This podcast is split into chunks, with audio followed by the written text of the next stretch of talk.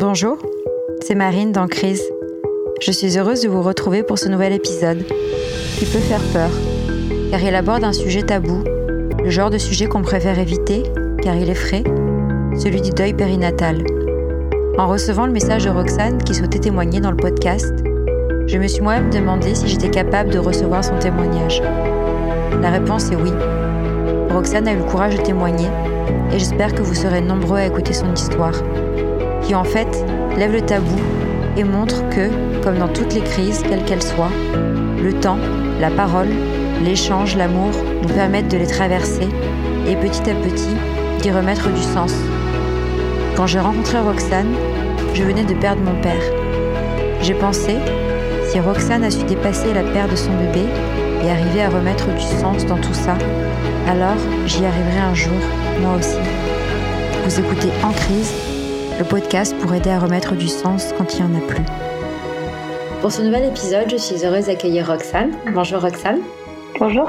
Pour ceux qui ne te connaissent pas encore, est-ce que tu peux nous dire quelques mots sur euh, qui est Roxane? Roxane, c'est euh, voilà, bah, c'est moi, une jeune femme de 37 ans, plus toute jeune du coup maintenant. je travaille euh, bah, dans la dans la pub depuis 15 ans maintenant. Euh, donc beaucoup, euh, beaucoup autour de la communication, on va dire que c'est mon domaine. Et puis, euh, bah, je, je vis avec mon conjoint depuis 13 ans, on va bientôt se marier et j'ai une petite fille qui va avoir 8 ans. Voilà. Félicitations pour le mariage. Euh, j'aime bien commencer les histoires par le début. Euh, est-ce que tu peux nous raconter un peu euh, d'où tu viens, Roxane? Comment s'est passée ton enfance? Assez chouette parce que en fait, les souvenirs que j'ai, c'est des parents un peu anticonformistes, un peu, un peu rebelles dans l'âme, mais, mais gentils. Donc, du coup, voilà, ils auraient aimé être très avant-gardistes. En fait, ils auraient aimé être autosuffisants, vivre tout seul dans la nature et, et vraiment n'avoir besoin de personne ni de la société. Et du coup, moi, j'ai vraiment vécu tout ça. Euh, on était très proches. Voilà, c'était euh, une famille euh, un peu noyau dur, très proche. J'ai eu un petit frère un peu tardivement parce que j'avais j'avais déjà presque 9 ans, mais je l'ai réclamé pendant très très longtemps.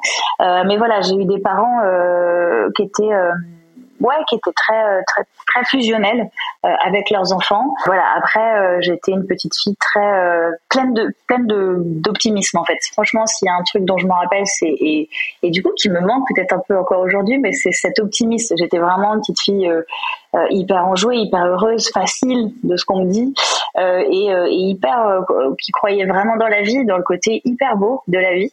et puis voilà, j'ai eu un petit frère, j'avais 9 ans, comme je voulais, je voulais un petit frère, je l'ai eu, j'étais trop contente. Et après, il y a eu voilà, il y a eu une, une brisure quand même à l'adolescence, parce que qui a, qui, a, vraiment marqué un espèce déjà d'avant-après à ce moment-là. Et mais mon père a eu un accident de moto très grave, donc du coup ça l'a, voilà, ça a un peu été le début de d'une crise familiale très forte mes parents sont séparés, euh, une vie un peu plus compliquée, une adolescence en tout cas un petit peu plus compliquée. Ça m'a endurci. Ça a fait de moi une personne un peu euh, un peu moins légère quand même, euh, plus au courant de ben ouais la vie du jour au lendemain ça peut ça peut basculer puis tu t'en rends pas compte. Euh, donc ça m'a un peu voilà mis du plomb dans, cet optimisme et dans cette cette joie de vivre. Mais en tout cas là vraiment la partie enfance elle a été jolie. Voilà la vie me semblait facile. Voilà et c'est là où bon déjà adolescent j'ai eu un premier premier aperçu de ce que pouvait être vraiment la vie. Après, euh, malgré tout, j'ai quand même réussi euh, là où je voulais, dans mes études, j'ai tout choisi, mon métier, je l'aime. Enfin, voilà. Donc, euh, voilà un petit peu mon, début de chemin. Aujourd'hui, tu es venu au micro dans crise pour nous partager une des crises que tu as traversées. Je te laisse choisir à partir de quel moment tu veux faire commencer l'histoire. Bizarrement, elle a commencé dès, dès les premiers mois de ma grossesse, puisqu'il s'agit d'une grossesse. En fait, j'ai donc j'ai une petite fille en 2015 qui s'appelle Zoé, qui va très bien et pour laquelle la grossesse a été vraiment facile. Genre voilà, tout s'est très bien passé de manière tout à fait normale et, et commune. Du coup, super, j'avais cette expérience-là euh, en tête et ce passif-là. Et en fait, ce qui est étonnant, c'est que euh, dès la conception, j'ai euh, senti des douleurs, des choses qui n'étaient pas arrivées à la première grossesse. Et en fait, ça m'a donné un. Alors, je savais que voilà, ce serait une autre grossesse et que ce serait jamais la même histoire. On ne peut pas revivre deux fois la, voilà la même chose, mais c'est vrai que ça m'a donné un, espèce de sentiment, une, intuition profonde de ah c'est c'est bizarre, c'est vraiment différent. Puis c'était différent dans un sens où il y avait de la douleur, il y avait des, sensations pas agréables en fait. Donc ça m'a, c'est pour ça que je pense que je l'ai associé à voilà une espèce d'intuition pas très euh, pas très chouette où je me suis dit tiens c'est bizarre je vais être vigilante et en fait ça a réveillé chez moi c'est pour ça que je parlais de l'accident de mon père qui quand même chez moi laissé et a marqué. Voilà, il y a une trace psychologique sur attention, la vie n'est pas un long fleuve tranquille. Et c'est vrai que ça a réveillé chez moi cet instinct-là, d'être attentive, d'être vigilante, d'être un peu sur mes gardes. Et puis en fait, euh, euh, voilà, je garde ce petit instinct-là, mais je me dis bon, je me réjouis quand même. On voulait ce, ce deuxième enfant. Enfin, c'était un vrai projet, c'était un vrai euh, une vraie envie. Puis du coup, on se fait euh, la première écho, euh, tu sais, à la fin du, troisième mois. Et là, du coup, je fais l'écho toute seule parce que euh, voilà, mon mari est pâtissier, c'est des horaires un peu compliqués, donc voilà, dans l'agenda, ça tombe comme ça. Puis je dis bon, c'est pas grave j'essaye d'être confiante. Donc je me dis non mais c'est bon, on sait ce que c'est, on l'a déjà vécu, tu viendras à la morphologie que c'est celle qui est la plus importante. Donc j'y vais. Et puis, euh, mais j'avais quand même une petite appréhension. Et puis euh, bah voilà, j'ai euh, la sage-femme qui fait l'écho, etc. Puis d'un coup, moi je vois, on regarde la clarté nucale, donc on voit en fait la nuque du bébé. Et, moi qui n'ai pas du tout un œil scientifique, mais bon, je me rappelais de l'écho que j'avais fait pour ma première grossesse à ce moment-là. Je me dis tiens ça me paraît plus épais que dans mes souvenirs. Et puis là, elle le calcule, etc. Puis elle me dit, euh, oui, bon, alors effectivement, c'est un petit peu plus épais que la moyenne, mais vraiment pas grand-chose. Mais c'est vrai que voilà, combiné à votre âge, parce que j'avais 36 ans à l'époque, euh, bon, peut-être que ça va mériter de plus ample, euh, voilà, peut-être une prise de sang, on va vérifier que, que tout va bien, etc. Donc là, j'ai quand même un petit coup moelle parce que je me dis, ah oui, donc ok, j'ai bien vu. Euh, effectivement, c'est un peu plus épais. Et puis bah ok, mon âge, euh, bah voilà, je me le prends aussi. Euh, la réalité quoi c'est-à-dire que oui j'ai 36 ans et qu'effectivement je, je n'ai pas 29 ans comme pour la première grossesse et donc mais voilà ça me met un coup de flip voilà ça me met un coup de flip ça me conforte en plus dans le hmm, ça va pas se passer pareil on fait cette prise de sang au final quelques semaines quelques jours après ça revient tout est tout à fait normal donc j'ai un espèce de relâchement et de soulagement de dire bon ok bon tout va bien, ça va, il n'y a pas de trisomie, tout, tout est normal. Donc, boum, on continue. Mais dans ma tête, ce qui est incroyable, c'est que ça m'a quand même laissé une trace de me dire, ah, Ok, donc il y a quand même, c'est pas pareil, il faut que je me méfie. Je ne sais pas pourquoi. Et puis en fait, euh, je m'en suis rendu compte aussi que j'étais vachement plus sur mes gardes parce que j'ai mis du temps à le dire, euh, même à mes proches. J'ai vraiment, j'ai, je, me suis pas du tout projetée. J'ai acheté zéro vêtement, euh, même à quatre mois, même à cinq mois. Enfin, j'étais quand même largement avancée, mais je, j'avais toujours rien acheté. Je me projetais toujours pas. On n'arrivait pas à se décider sur des prénoms. Enfin, c'est des petites choses, mais qui mis bout à bout, quand je regarde maintenant avec un peu de recul sur le voilà sur le sujet, je me dis quand même il y a j'avais vraiment cette euh, voilà cette profonde intuition en moi que que ça allait pas être vraiment pareil. Et puis cinquième mois, donc là mon conjoint vient avec moi, on fait on fait l'échographie morphologique, donc hyper importante. J'y vais quand même avec un peu d'appréhension parce que voilà, je me dis bon, la première fois ça s'est pas exactement passé comme prévu, donc sois prête. Euh, donc là on fait l'écho et puis là le sage-femme reste longtemps sur euh, le cœur. Donc euh, je, vois les mains, je vois les pieds, je vois tout ça. Donc je me dis à chaque chaque étape c'est un, petit check dans ma tête. Tiens ça ça va, ça ça va. Et puis je le vois quand même tourner vachement autour du cœur. Et puis il dit rien. Puis à un bon écoutez. Euh, on va arrêter de tourner autour du pot, c'est le cas de le dire, genre un truc ou qu'est-ce qui se passe quoi? Parce que là enfin voilà, ça me fait peur, vous dites rien et il me fait non, oui, alors en fait bon, c'est en fait, il dit j'essaye de vérifier le cœur parce que en gros, il dit j'ai une petite image, mais vraiment, il dit c'est peut-être lié même à la à la à l'échographie, la technologie de l'échographie qui parfois peut euh, donner des images un petit peu parasites. Il dit mais j'ai l'impression qu'il y a une communication euh, entre les deux ventricules euh, du cœur. Euh, il dit mais voilà c'est vraiment tout petit. Il le calcule. Il dit voilà c'est à peine un millimètre. il dit donc voilà c'est peut-être rien du tout. C'est peut-être juste une image. voilà ça demande une interprétation d'un cardio d'une cardiopédiatre. Donc mais là voilà moi c'est le Enfin, franchement, c'est la douche froide. Je me dis, ah merde, encore un truc. Enfin voilà, je fonds en larmes honnêtement parce que je suis très stressée, très angoissée et Et c'est vrai qu'il me dit non, non, mais il essaie de me rassurer, je pense comme il peut. Même mon conjoint, je pense que, enfin, il a, ça a été dur aussi pour lui parce que il savait à quel point moi j'étais dans l'appréhension. Lui essayait de me rassurer, mais en fait voilà, enfin, quand on nous annonce qu'il y a un petit truc qui va pas, et puis le cœur, je veux dire, c'est pas anodin. On se dit ok, c'est un organe euh, essentiel, c'est grave. Enfin, nous on le vit comme ça. Donc très bien, le le, le, cabinet de, de d'échographie où je suis me me coordonne un rendez-vous dès le lendemain avec la cardiopédiatre. Donc je reviens. Euh, et là, la cardiopédiatre euh, nous confirme le diagnostic en disant oui, effectivement, alors il y a un, une petite communication intraventriculaire, mais elle me dit, je vous rassure, c'est un petit souffle cardiaque. En gros, ça s'arrête là. C'est des choses, déjà, un, ça peut se résorber d'ici à la naissance, vraiment. Euh, ça peut aussi se résorber aux premières semaines, premiers jours de vie, puisque euh, quand on est, en fait, la circulation s'inverse dans le cœur et donc elle dit comme c'est sur la partie musculaire, vraiment, y a, ça peut vraiment se résorber tout seul. Et au pire des cas, même si ça ne se résorbait pas, et puis c'est un tout petit souffle-cœur. Donc elle dit, il y a euh, plein de gens qui vivent avec ça toute leur vie, ça ne les empêche de rien. Donc rassurez-vous, c'est rien, vraiment, faut pas le, voilà, faut pas le sur, euh, le, enfin, le surréagir, il y a aucun problème. Sur le moment, je l'écoute, j'essaie, enfin voilà, je me dis, elle me résonne, etc. Donc je me dis, ok, Roxane, prends-le avec, euh, euh, essaye de voir avec un peu plus d'optimisme, ne sois pas dans ce côté trop négatif que je peux avoir parfois. Je me dis, non, faut, écoute-la, elle a raison. Si elle te dit que c'est rien, c'est rien. Puis se passe le week-end et en fait, euh, moi tout le week-end, je, ben, j'en ai pas dormi. En fait, euh, ça m'a provoqué un stress énorme. Je me suis posé plein de questions et en fait, j'ai revécu mes cinq mois de grossesse en me disant bon, en fait, depuis le départ, je suis très stressée. Depuis le départ, j'ai un mauvais pressentiment. Premier écho, il y a ça. Deuxième écho, il y a encore un autre truc. Donc en fait, là, j'ai pris une décision. Euh, on en a parlé avec mon conjoint et il m'a dit, écoute, vas-y, parce que tu peux pas vivre avec ça les trois mois, euh, quatre mois qui te restent. Euh, donc du coup, j'ai, on a pris une décision, c'est de faire une amyosynthèse parce que euh, quelque part, je me suis dit au moins, je, je serai fixée, c'est-à-dire qu'en fait, on aura toutes les réponses et ce sera la meilleure manière de, bah voilà, de procéder pour que moi, je me tranquillise. J'aurai des faits, ce sera pragmatique et, et ce sera pas moi qui m'inquiète toute seule dans mon coin. Donc du coup, pareil, j'appelle, euh, j'appelle mes médecins et hyper chouette, ils me prévoient ça quatre jours après, donc vraiment, j'ai eu très peu d'attente.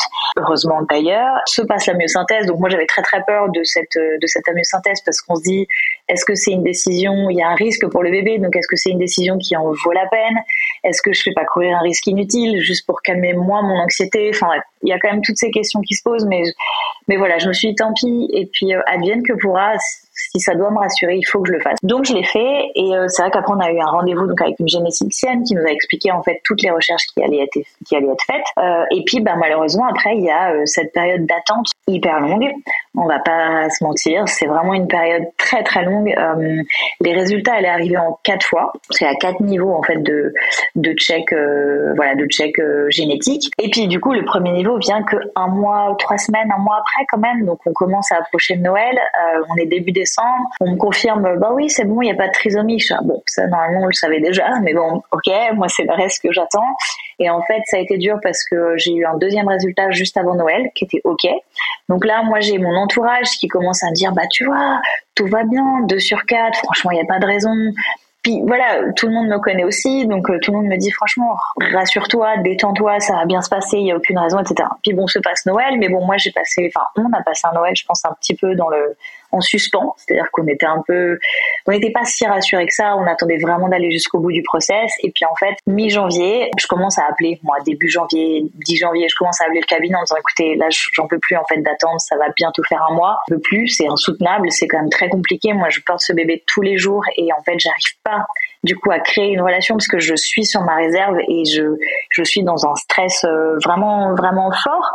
Euh, et là, euh, bah, à chaque fois, j'ai des gens hyper gentils qui essayent de me faire patienter jusqu'au jour où on me dit oui, alors écoutez, on a discuté, oui, oui, on a discuté avec logiciel. Bah écoutez, je vous propose de venir demain. Et là, je lui dis oui, d'accord, mais enfin voilà, je sais pas, il n'y a pas quelque chose une orientation, juste me dire c'est ok, pas ok. Et là, il me dit non, bah écoutez, non, mais c'est quand même, on, annonce les résultats en, en rendez-vous, c'est vraiment important. Bon, donc là, je commence à me dire, ouais, c'est peut-être pas, c'est pas génial, mais bon, je me dis peut-être que c'est le protocole. C'est des résultats hyper importants, donc effectivement, essaye de rationaliser. On verra demain. Et en fait, là, quand on est arrivé dans le cabinet avec mon conjoint, je, pense que je m'en rappellerai vraiment toute ma vie, mais elle s'est assise, on s'est assis, et là, elle a sorti une feuille, et je me suis dit, ok, si tout allait bien, elle n'aurait pas sorti de feuille. On ne dit pas juste alors tout va bien. Et là, en fait, là vraiment, ça a été le. J'ai attendu le diagnostic, mais je savais que ça allait bah, pas être bon. Après, j'attendais de savoir, et je pense qu'on attendait de savoir à quel niveau, à quel degré euh, ce serait mauvais. Et là, en fait, elle nous a, bah voilà, elle nous a annoncé un résultat euh, qui était effectivement pas bon, une maladie euh, extrêmement rare, mais vraiment rare, c'est-à-dire qu'il y a il y a, je sais pas, un cas sur des millions. Donc en fait, c'est une anomalie génétique très très rare. Euh, c'est l'ostéodystrophie d'Albright. Donc c'est vraiment un syndrome, euh, enfin, vraiment extrêmement rare. Elle a commencé à nous expliquer en fait les euh, bah, les implications et mentales et physiques, puisque malheureusement il y a une déficience mentale, mais qu'on n'arrive pas à calibrer il y a vraiment du 20% jusqu'à 80%, donc ça peut être vraiment très lourd. Euh, il y a une malformation physique, euh, il y a une, il y a des problèmes avec toutes les hormones, la synthétisation hormonale, donc euh, notamment les hormones de croissance, etc. Donc il y a, il y a beaucoup beaucoup d'implications. Et à la fin, le dernier point, et là moi ça a été, enfin voilà, la goutte d'eau, c'est déjà j'avais déjà pris une décision dès le départ, mais alors quand elle a dit ça, je me suis dit bon, c'est vraiment le ouais c'est l'élément euh, qui, qui, ferme toute discussion c'est qu'en plus il y a de la douleur. C'est-à-dire que il y a vraiment des crises de douleur la nuit des choses où on se dit mais en fait quelle vie enfin, vraiment on se projette sur la vie de cet enfant et sur notre vie à nous et on se dit mais j'aimerais pas ça pour moi. Donc en fait je peux pas le vouloir pour mon enfant. C'est c'est hors de question. Ma réaction, notre réaction, c'est de se dire, ok, est-ce que euh, ça vient de nous? Donc là, elle nous dit non, non. Du coup, c'est aussi pour ça que ça a pris plus de temps. C'est que comme on a détecté ce syndrome, euh, ben en fait, on a regardé si vous étiez porteur pour potentiellement ben voilà une prochaine grossesse enfin voilà donc c'est pas chez nous c'est spontané ce qui rend le truc encore plus je sais pas si c'est plus injuste ou plus difficile mais en tout cas on se dit ah ouais on est vraiment on a vraiment cette malchance sur un million c'est-à-dire qu'on n'est pas porteur mais c'est une mutation génétique spontanée. Et puis ben là euh, tout de suite avec mon conjoint on s'est regardé et tout de suite on a on n'a même pas eu besoin de discuter. On, lui a posé moi j'ai posé la question je dis bon ok donc comment est-ce qu'on fait pour euh, terminer, enfin pour euh, interrompre cette grossesse parce qu'en fait je ne veux pas de cette vie-là euh, pour mon enfant d'abord et euh, pour nous aussi et puis pour ma fille parce que j'ai déjà une petite fille et elle elle veut un petit frère, une petite soeur en bonne santé avec qui jouer, avec qui partager et je veux pas que sa vie soit soit un enfer parce que d'un coup bah ouais il y a un petit frère qui est arrivé parce que c'était un petit garçon, un petit frère qui est arrivé puis qui était pas en bonne santé donc bref tout de suite, euh, voilà, on, on, demande comment ça se passe. Elle, elle nous a dit, mais vous êtes sûr, vous voulez pas réfléchir, etc. Enfin, vous pouvez peut-être prendre du temps. On a pris effectivement, euh, voilà, ils sont sortis, nous ont laissé.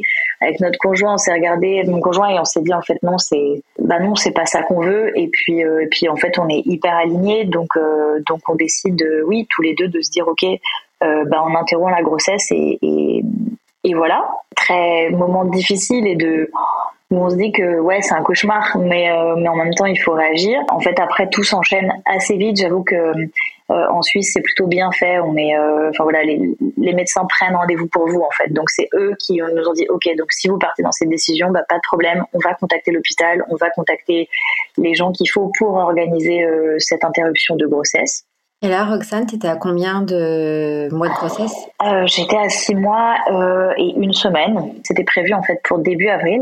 Et au final, cette interruption, euh, elle a eu lieu. Euh, enfin, j'ai accouché du coup le, le, 28 janvier. Donc en fait, euh, il s'est passé à peu près une semaine entre l'annonce de ces résultats et puis et l'interruption, l'interruption de la grossesse, l'accouchement. Ça a été à la fois rapide et en même temps ça a été très long. C'est-à-dire que pour moi, euh, en une semaine, j'ai eu énormément d'informations à, appréhender. C'est-à-dire qu'en fait, il y a l'annonce, euh, il y a la compréhension de cette maladie, de, de ses implications, de, et en même temps, nous, une décision assez rapide et vraiment sur laquelle je suis jamais revenue et que je, je ne regrette pas. Mais malgré tout, rapide. Et après, c'est un enchaînement du coup de rendez-vous avec euh, ben, euh, le professeur à l'hôpital qui va s'occuper de ça, euh, qui les sages-femmes qui expliquent aussi le process parce qu'en fait bah, c'est une un accouchement provoqué parce que du coup moi voilà j'étais surprise de l'accouchement déjà je me suis dit ah en fait ok je dois accoucher d'accord mais du coup ça va se passer comment? Euh, après, en réflexion, on se dit, bah oui, en même temps, euh, c'est évident, je vais pas subir une, euh, une césarienne. Enfin, ce serait un peu violent. En même temps, ils te disent, bah oui, mais faut accoucher pour préserver tout ce qui doit être préservé pour que biologiquement plus tard, si vous voulez avoir un nouvel enfant, ce qui nous semble horrible quand on nous dit ça à ce moment-là, mais eux voient l'avenir alors que nous on le voit pas.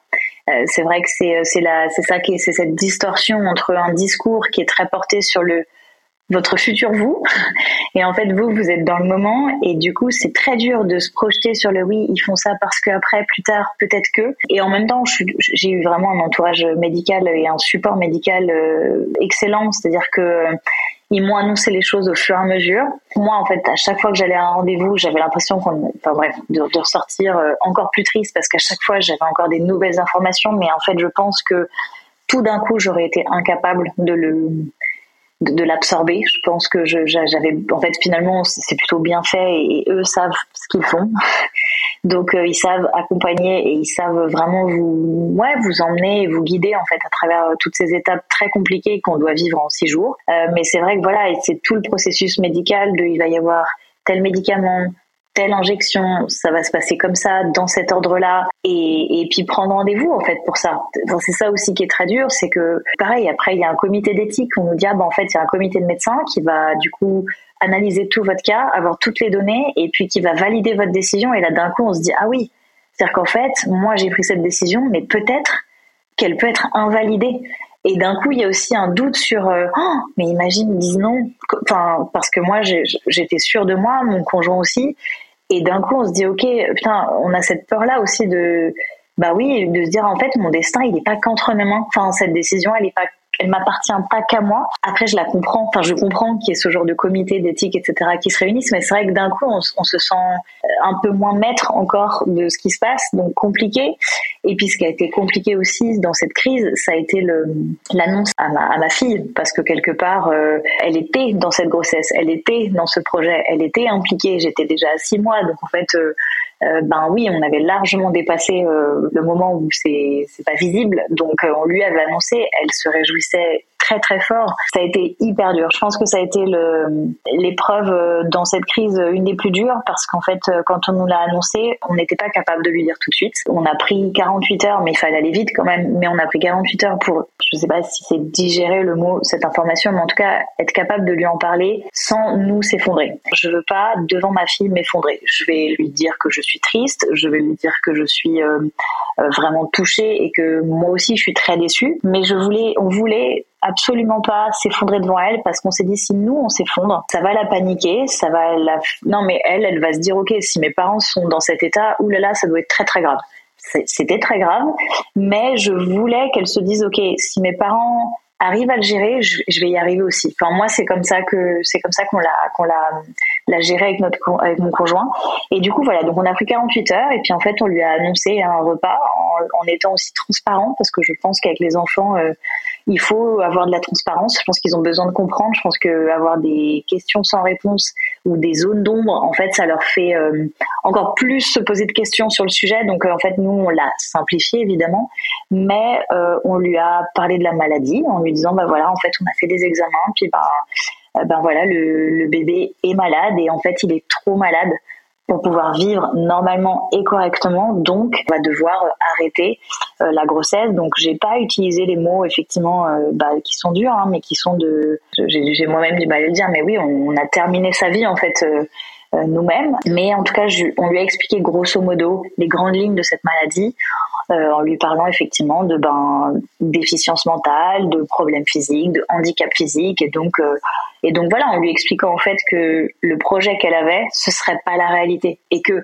parce que nous on l'aime tellement que ben pour elle, moi je veux qu'elle soit en bonne santé. On lui a on a fait un espèce de parallèle en lui disant tu vois bien que nous on fait tout pour que tout aille bien pour toi, pour que voilà, quand tu as un problème, on puisse te soigner, etc. Mais si je pouvais pas te soigner, si je pouvais, je, ça me rendrait très triste. On lui a expliqué comme ça, en lui disant voilà que euh, bah, on pouvait pas le soigner, qu'il y avait malheureusement pas de médicaments pour soigner cette maladie et que bah, on préférait que ça s'arrête là plutôt que voilà de, de, vivre une vie trop compliquée et trop lourde et, euh, et que même elle elle aimerait pas euh, donc ça a été dur enfin sur le moment elle a un peu euh, elle a un peu pris la nouvelle euh, genre ah d'accord. Puis elle est partie de table et on s'est dit bon c'est ok d'accord. On va lui laisser du temps. Et en fait voilà le soir elle on en a reparlé. Elle nous a posé beaucoup de questions. Elle a compris qu'elle était que voilà que c'est le projet qu'elle avait en tête c'était pas celui qui allait arriver et que du coup bah c'était mieux de l'arrêter. Mais évidemment elle a été triste. Elle en a reparlé. Je pense qu'il y a eu des dates clés comme bah, le 12 avril. Elle savait que c'était cette date là voilà. Après c'est pas du tout un sujet euh, qui a été tabou avec elle. Moi, dès qu'elle en reparle, on en reparle volontiers et j'essaie de ne pas le voilà, je, veux pas le cacher sous le tapis, mais c'est vrai que euh, c'est jamais moi qui aborde le sujet avec elle. Encore aujourd'hui, un an après, ça lui arrive euh, d'y penser, de se dire ah tu vois, je pense que petit frère, il aurait bien aimé ou voilà. C'est vrai que ça a été un, un moment difficile de la décevoir elle en fait. Enfin moi j'ai, on a vraiment eu ce sentiment de se dire mince, on lui a fait miroiter quelque chose et puis et puis en fait, ben ça n'arrive pas, donc on est voilà, on se dit qu'on l'a déçu. Et euh, au-delà de nous-mêmes être déçus, c'est vrai qu'on déçoit plus de gens. Euh, on a l'impression, en tout cas moi, quand j'ai porté cette nouvelle à ma mère, à mon père, à, mes amis, il y a un truc de euh, nous on le vit pas bien, mais en fait on porte une mauvaise nouvelle hyper dure et, et, et la réaction des gens, elle est, elle est, elle est à la hauteur, je pense de bah oui, de la gravité du du sujet, mais c'est vrai que c'est c'est douloureux. Enfin voilà, on se dit putain, on est porteur de mauvaises nouvelles. C'est un truc qui y aura un avant, un après. Enfin voilà, et puis c'est un sujet qui est qui est en plus pas évident. Les gens euh, imaginent beaucoup de choses. Euh, puis voilà, vivre vivre faire vivre ça aux autres, c'est une double peine un peu. Il y a une espèce de nous on, la vit nous.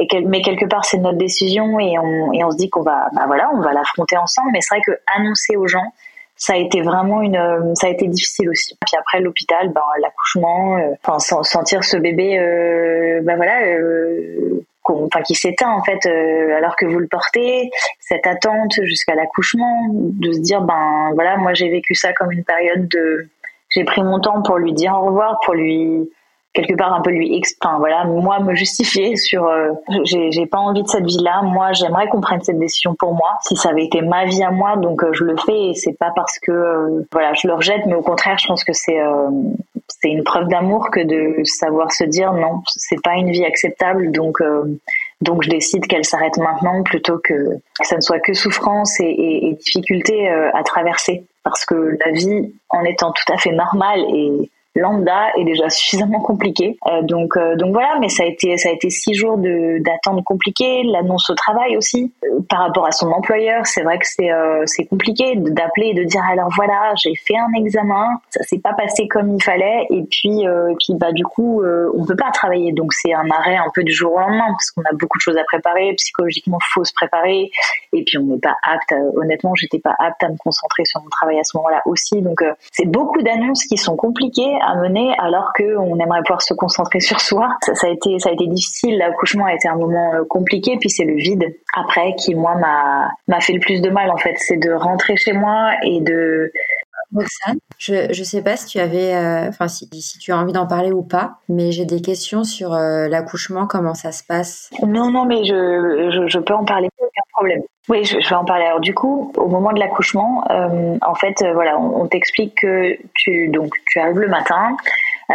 bon, on te pose une péridurale, évidemment, tout de suite quand tu arrives, et ensuite tu as tu as des médicaments que tu dois prendre qui sont en fait qui viennent provoquer des contractions et donc provoquer l'accouchement. Euh, donc c'est des médicaments assez costauds quand même. Enfin moi j'avais très très peur en fait. Euh, c'est bizarre. en fait cette, cette journée était tellement négative pour moi. Je la voyais tellement comme une montagne que je, je me suis demandé comment est-ce que j'allais la traverser, comment j'allais pouvoir survivre euh, physiquement et mentalement en fait à cette à cette épreuve. Je, je, je, me, me demandais vraiment comment j'allais j'allais réussir à le faire.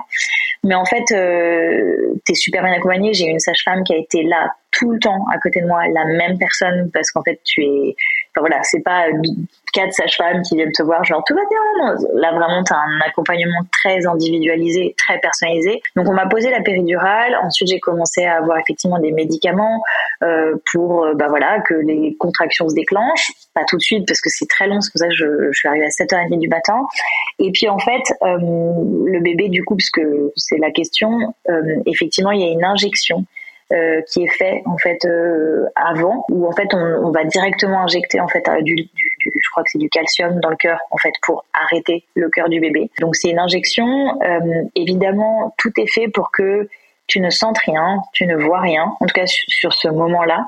Euh, donc euh, moi effectivement on a mis un champ. Ce qui est difficile, c'est euh, t'as la sage-femme qui est avec toi, puis t'as les conjoints étaient là, mais c'est vrai que t'as le t'as les médecins que tu ne vois pas, qui sont derrière ce champ, qui essaient donc de visualiser le bébé, de situer son cœur pour que l'aiguille qui va traverser ton ventre ben, aille au bon endroit. Donc ça a été un moment euh, Moi, ça m'a paru une éternité. Ils ont, ça a été dur parce qu'ils, ben voilà, je les entends dire attends, il bouge, attends, essaye de le caler comme ça. Enfin, et là, ça a été dur. Moi, j'ai dit à ma sage-femme, faut vraiment que ça, faut vraiment que ça accélère parce que je, ce moment est horrible. J'ai eu l'impression de qu'on coinçait mon bébé dans un coin pour, euh, ben oui, effectivement, euh, injecter un produit qui allait le tuer. Donc en fait, ça a été, enfin, je sais pas vraiment combien de temps ça a duré. Dans ma tête, ça a été trop long. Euh, ça a été hyper douloureux. Et puis en fait, ben voilà, ça s'est fait et le cœur s'est gentiment arrêté, tout doucement. Bizarrement, moi, j'ai eu un sentiment de soulagement. Je crois que c'était l'épreuve pour moi, c'était la plus dure. C'est celle que j'appréhendais le plus psychologiquement. Mais une fois que c'était fait, bizarrement, j'ai eu un moment de j'ai pleuré et puis en fait très vite ça m'a je me suis dit ah ça y est. Ah ça y est lui c'est bon. Lui c'est ok.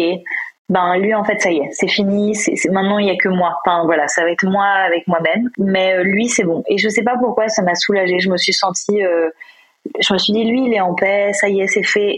Et, après bon bah voilà j'avais très peur de l'accouchement lui-même parce que je me suis dit ok maintenant euh, bah, il va falloir que moi j'accouche d'un bébé et d'un bébé mort. Donc en fait j'avais très très peur de ce moment-là. Ça a été long. Tout ça ça s'est passé. Il était midi enfin genre midi et demi. Tout ça été terminé. J'ai accouché à 21h15 pas parce que voilà comme un accouchement enfin entre guillemets normal. C'est-à-dire que le temps que le travail arrive qu'il se déclenche qu'il y ait vraiment suffisamment de contractions etc enfin bref ça a été hyper lent, euh, hyper long, et quand malheureusement le moment où, où j'ai accouché, quelques minutes, enfin quelques heures avant, genre je sais pas, je crois que vers 19h30, 20h, je me suis dit tiens c'est marrant, je ressens mes jambes.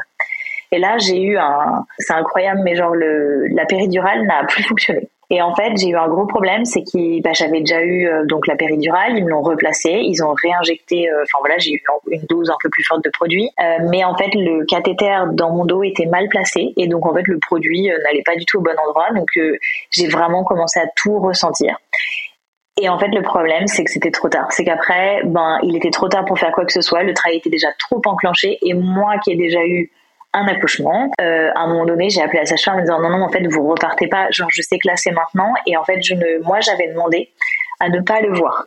Parce qu'après, on peut tout à fait le faire exactement comme on veut. C'est-à-dire qu'on peut choisir euh, de le voir, de pas le voir, d'avoir un champ qui... On peut vraiment tout décider exactement comme on le veut. Moi, parce que je fonctionne comme ça, j'ai une mémoire visuelle très très forte, etc., je ne voulais pas le voir je me sentais pas de vivre cet accouchement, en tout cas visuellement. Donc je me suis dit ben non, je veux pas le voir, tant pis. Euh, donc du coup j'ai dit à la, à sage-femme mettez un champ parce qu'en fait là ça va ça va arriver dans les minutes et voilà.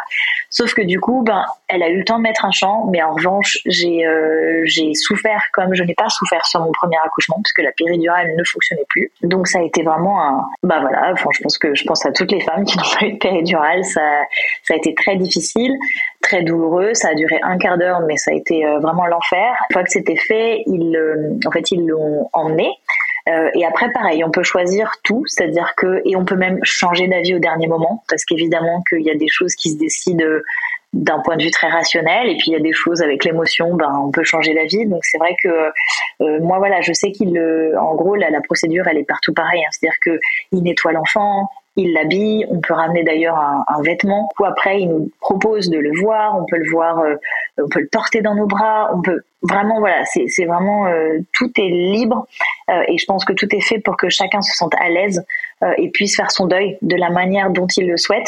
moi, j'ai pas eu le courage de le voir. Je l'admets, j'ai vraiment pas eu le courage. Je, je me suis dit que j'allais ancrer trop profondément cette image en moi et je, je ne voulais pas la porter toute ma vie. Du coup, j'ai demandé, parce que c'est possible, de l'avoir à côté de moi donc dans son berceau, en, en fait, il était emmailloté et j'ai pu, enfin voilà, moi, j'ai eu un moment seul avec lui. Je l'ai, voilà, j'ai mis ma main sur lui. Je l'ai pas porté, pareil, je, je, j'en avais pas le courage, mais voilà, j'ai pu lui dire au revoir. J'ai pris un quart d'heure euh, où oui, je, lui ai un petit peu partagé moi mon émotion et puis euh, puis je lui ai dit au revoir parce que je, voilà, je trouvais ça important que bah, mon petit garçon soit pas vu que par des étrangers. Et donc, euh, donc euh, voilà, j'ai pu, j'ai pu dire au revoir et c'était, euh, c'était important pour moi. Du coup, j'en ai encore beaucoup d'émotions.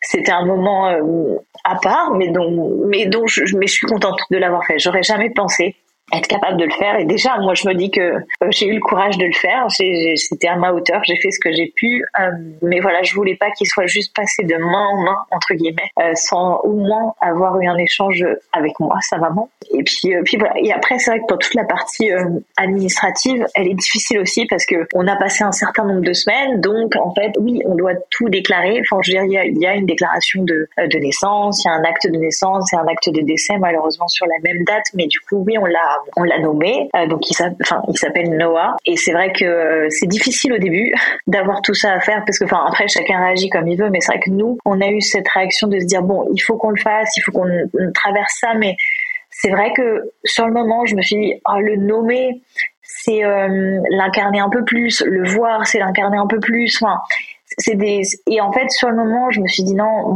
moins il sera incarné pour moi et plus ce sera facile. En fait, rien n'est facile. Évidemment qu'il était très incarné puisque je le portais. Donc en fait, c'est là où finalement, quasiment, enfin oui, plus d'un an après, je trouve ça très bien de lui avoir donné un, prénom. Je trouve ça très bien. Je, je, suis contente de, de l'avoir vu, enfin entre guillemets, de l'avoir vu et puis d'avoir pu lui dire au revoir. Mais c'est vrai que voilà, tous ces moments-là, enfin à ce moment-là, on se dit, on trouve ça tellement trivial on trouve ça horrible, tout cet administratif, etc. Enfin, c'est, ils nous racontent tout parce que je pense qu'ils accompagnent les gens et maintenant, en fait, je les remercie parce qu'en fait, c'est des choses dont on a besoin. Sur le moment, on se dit, oulala, c'est horrible, ils nous donnent trop de détails, j'ai pas envie de savoir. Mais en fait, pour la construction, après, pour la reconstruction et pour faire son deuil, en fait, c'est important d'avoir toutes ces données parce que c'est des choses que notre cerveau range et classe et, sait où sait où, ça va.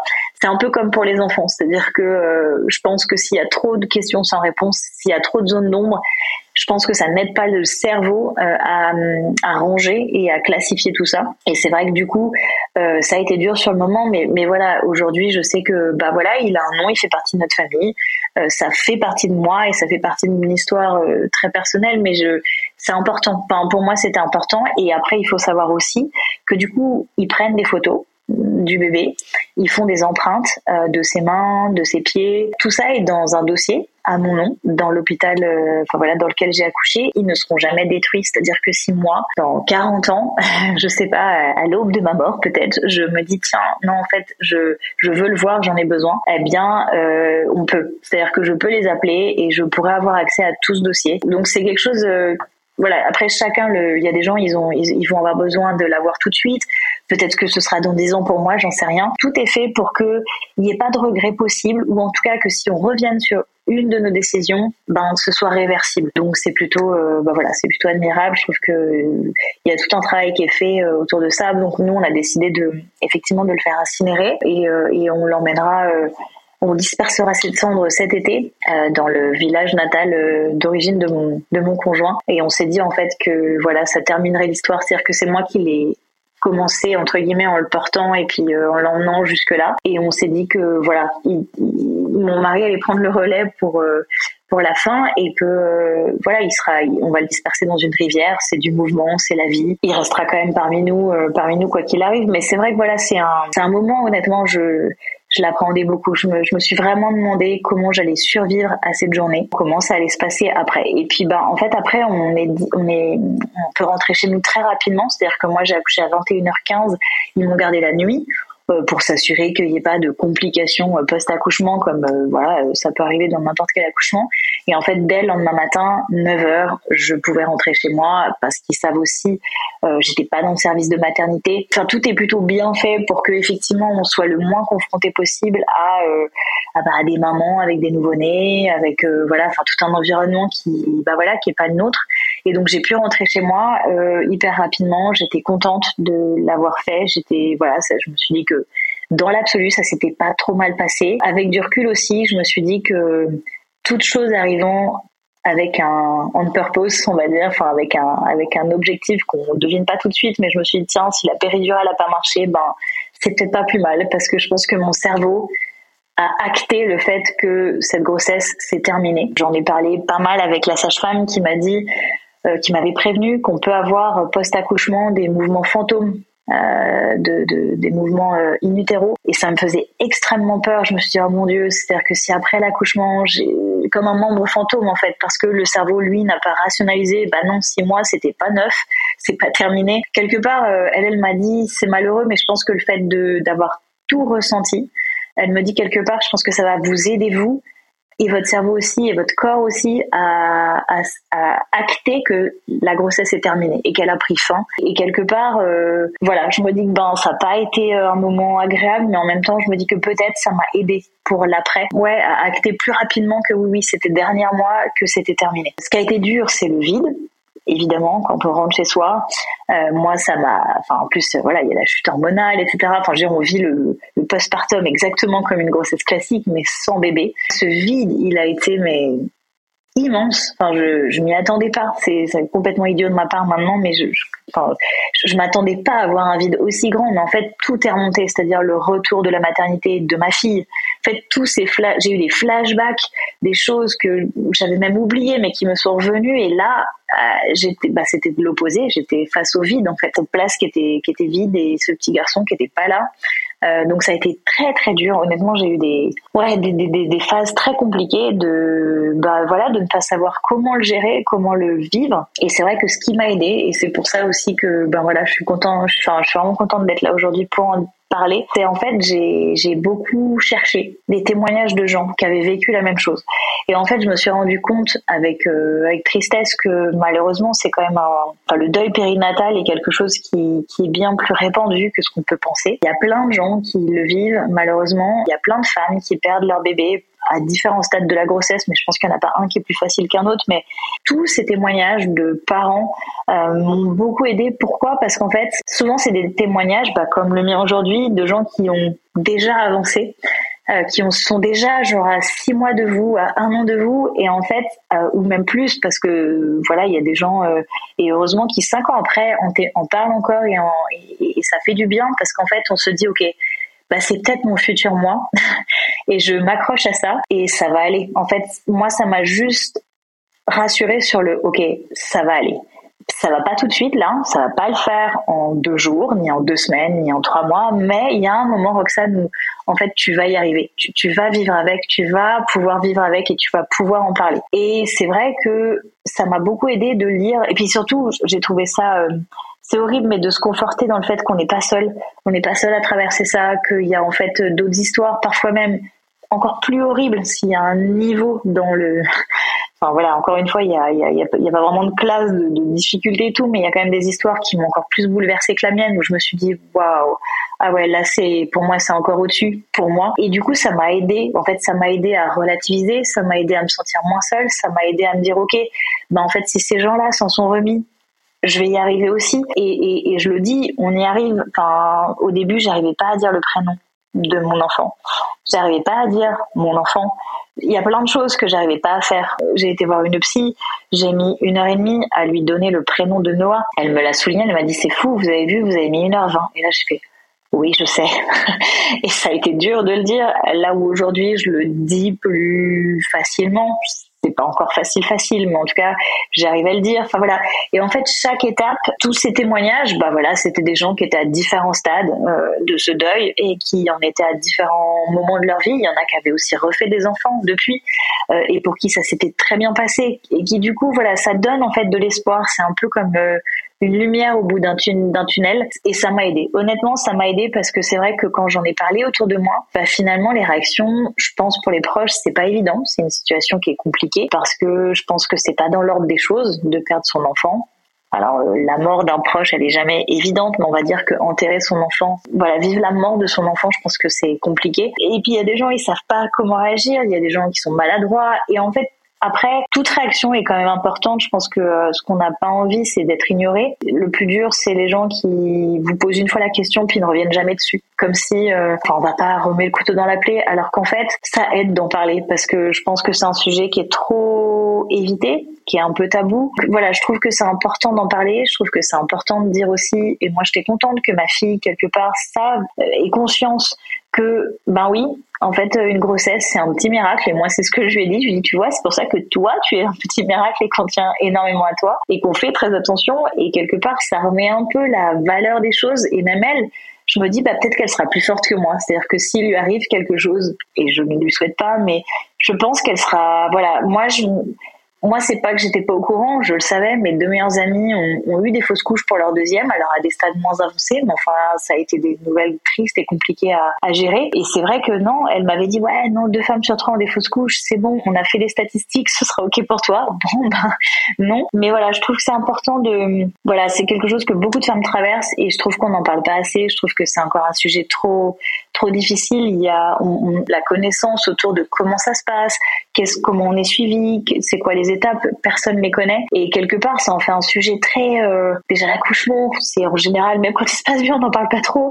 Mais voilà, quand, euh, quand il se passe comme ça, encore moins, et on se sent seul. Or, on a quand même besoin, je pense, de d'être accompagné, d'avoir, de, de, se sentir libre aussi, d'en parler. Et c'est vrai que euh, montrer que, ben voilà, presque, enfin oui, un peu plus d'un an après, aujourd'hui, je, c'est pas un sujet qui est encore facile, loin de là, mais je vis avec et j'ai accepté. Moi, j'ai eu l'impression de maîtriser mon destin. Je pense que j'ai eu de la chance quelque part d'avoir euh, pu avoir ce diagnostic, d'avoir pu faire ce choix. J'aurais pu faire un choix différent, mais en tout cas, j'ai eu le choix euh, d'avoir été aussi bien accompagnée et d'avoir, euh, ouais, d'avoir été dans la capacité de choisir ce qui allait m'arriver, même si c'était pas facile. Un peu plus d'un an après, aujourd'hui, je, j'ai quand même fait du chemin, j'ai progressé et, et puis je pense que cet été, ce sera une, une étape importante. Je pense que ça m'aidera aussi à continuer à avancer. Dire que la vie s'arrête pas à ça, je pense que d'avoir eu ma fille, ça nous, a aidé parce qu'elle était là, parce qu'un enfant c'est la vie et qu'elle, elle est dans le présent, elle est vraiment dans l'instant. Et moi, ça m'a beaucoup aidé euh, de la voir. Je pense que même si ça a été difficile de lui annoncer quelque part, heureusement qu'elle était là. Euh, je me suis battue pour elle et je pense que j'ai été plus forte grâce à elle. Et, voilà. Et avec mon conjoint, pareil, j'ai eu très peur parce qu'on se dit que ce genre d'épreuve, ça peut avoir des effets sur le couple. Au contraire, là, nous, on a été tellement alignés, tellement, euh, tellement, en, ben vraiment, mais 100% dans les moindres détails en lien. Il n'y a pas eu aucune discussion. Qu'en fait, ça nous a au contraire beaucoup rapprochés. Ça fait, euh, ça fait 12 ans qu'on vit ensemble, mais, euh, mais en vrai, ça nous a juste montré, moi, j'aurais jamais pu le vivre sans lui. Je pense que c'était la personne euh, dont j'avais besoin pour vivre ça. Je pense que lui, c'était vraiment là où il, voilà, là où, là où j'avais besoin qu'il soit, même si ça a été très dur pour lui aussi, puisque c'était un petit garçon. Je pense qu'il y avait aussi d'autres enjeux qui, voilà, sont pas les miens, mais pour un papa, je pense qu'il y avait, il y avait plein de choses, c'était prometteur, de plein de jolies choses. Il a vraiment été la personne idéale avec qui vivre ça et du coup ça nous forcément dans ce genre de situation je pense que soit ça peut être très conflictuel, soit au contraire ça peut que renforcer euh, euh, les liens et puis ça nous montre qu'on est absolument parfaitement en accord sur euh, sur notre façon de voir les choses. Donc je pense que c'est pour ça que voilà, fort de tout ça, le mariage est arrivé en se disant bah en fait ouais, en fait c'est vraiment avec toi que je veux que je veux vivre et que je suis capable de tout vivre surtout. Donc euh, voilà, comme quoi il y a des choses euh, qui en ressortent. Il n'y a pas que du il n'y a pas que du négatif à, à, à, lié à ce lié à cette épreuve, à cette crise. Je pense que notre vie s'arrête pas là. On est bien loin de la crise, du cœur de la crise. C'est que le début. Je pense que voilà, ça fera partie de nous à jamais, mais en tout cas, et de notre histoire familiale, parce qu'on l'a vécu aussi à trois. Ça va mieux, on continue d'avancer, et fait partie de la vie. Et de, de... moi aujourd'hui, je me dis que je suis encore plus riche quelque part et encore plus forte peut-être pour euh, pour pour demain. Donc euh, je me dis que peut-être que dans cinq ans tout ça aura encore plus de sens et je crois beaucoup, je crois beaucoup à ça. Donc tout de suite, quand on est au cœur du séisme, on se dit oula, ça n'a aucun sens, je ne comprends rien. Mais au fil du temps, on arrive à lui donner du sens à, ce genre d'événement et, et, et, finalement euh, tout rentre dans l'ordre. Il y a un truc un peu comme ça, je trouve, dans, dans la vie. Donc euh, j'y suis pas encore, mais ça commence. Merci beaucoup pour ton témoignage, Roxane. Je suis sûre qu'il aidera beaucoup de mères et de pères qui peuvent traverser la perte d'un enfant. Merci beaucoup d'avoir, euh, pour la première fois, euh, eu le courage de, déposer ton témoignage pour que d'autres personnes puissent l'écouter. Non, bah, je te remercie et puis j'espère vraiment que voilà, ça peut, si ça peut aider ne serait-ce que quelques personnes, ce sera mission accomplie pour moi. Et, voilà, je pense que moi, ça m'aide aussi dans mon parcours. Donc je te remercie. Merci d'avoir écouté cet épisode de En crise, le podcast pour aider à remettre du sens quand il n'y en a plus. Vous pouvez retrouver les épisodes sur toutes les plateformes de podcast. Et si ce témoignage vous a plu, vous pouvez laisser 5 étoiles, cela aide beaucoup. Vous pouvez aussi vous abonner pour être prévenu lorsqu'un nouvel épisode sort. Et surtout, n'hésitez pas à m'écrire si vous souhaitez témoigner et partager une crise que vous avez traversée et à parler de ce podcast autour de vous. À bientôt!